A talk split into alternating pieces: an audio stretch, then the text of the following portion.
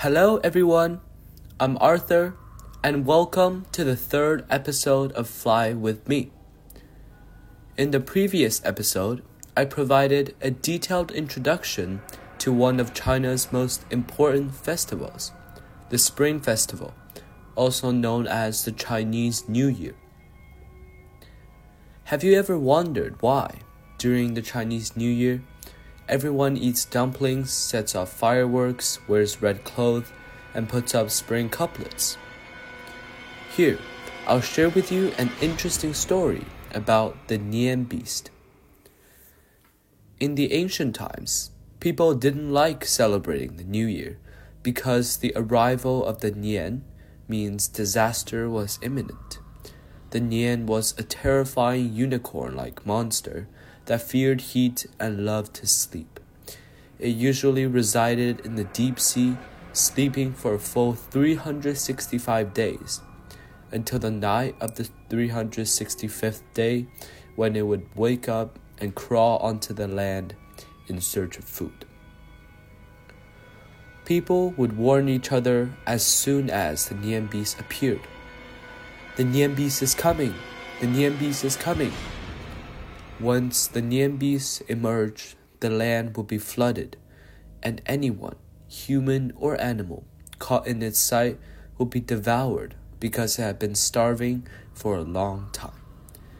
People were extremely afraid of the beast, and as winter approached, they would start preparing dry food to escape to the mountains before the beast arrived. As the harsh winter set in with chilling winds and heavy snowfall, everyone in the village was busy preparing to flee to the mountains, led by the village chief shouting, The Nian beast is coming! Hurry! However, an elderly woman named Granny Din who lived on the eastern side of the village, refused to leave. Her only son had been eaten by the Nian beast in the previous encounter, and she felt both lonely and despondent. Determined to confront the Nian beast that had consumed her son, she chose to stay behind. Just then, a disheveled beggar with a bamboo staff appeared in the village. He approached the group, pleading pitifully, Gentlemen, please give me some food. I've been hungry for several days. The villagers were too preoccupied with escaping the beast to pay him any attention.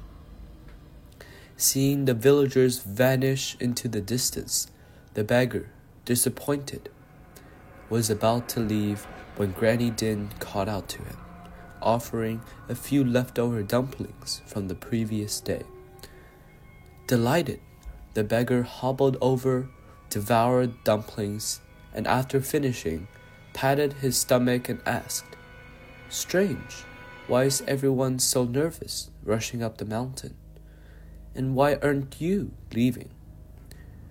Granny Din sighed, tears streaming down her face as she recounted the havoc caused by the Nian beast. She concluded, The Nian beast is about to arrive. You should eat quickly and leave to avoid being devoured. Unfazed, the beggar chuckled and said, I thought it was something serious. It's just a Nian beast, right? Don't worry, Granny. Tonight I'll show you how to deal with it. Granny Din widened her eyes in disbelief. What?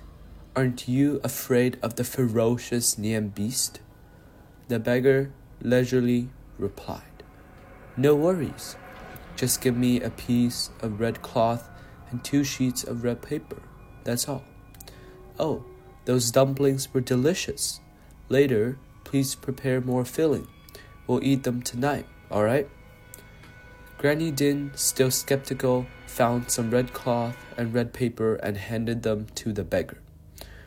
She then returned to the kitchen, starting to chop the dumpling filling with a rhythmic chop, chop, chop, chop. The beggar pasted the red paper on both doors, wrapped the red cloth around himself, and surprisingly ignited his bamboo staff in the courtyard, creating a lively and noisy scene with crackling sound. Can the beggar really subdue the Nian beast? Were he and Granny Din devoured by the Nian beast? Stay tuned to fly with me to find out. Thanks for tuning in.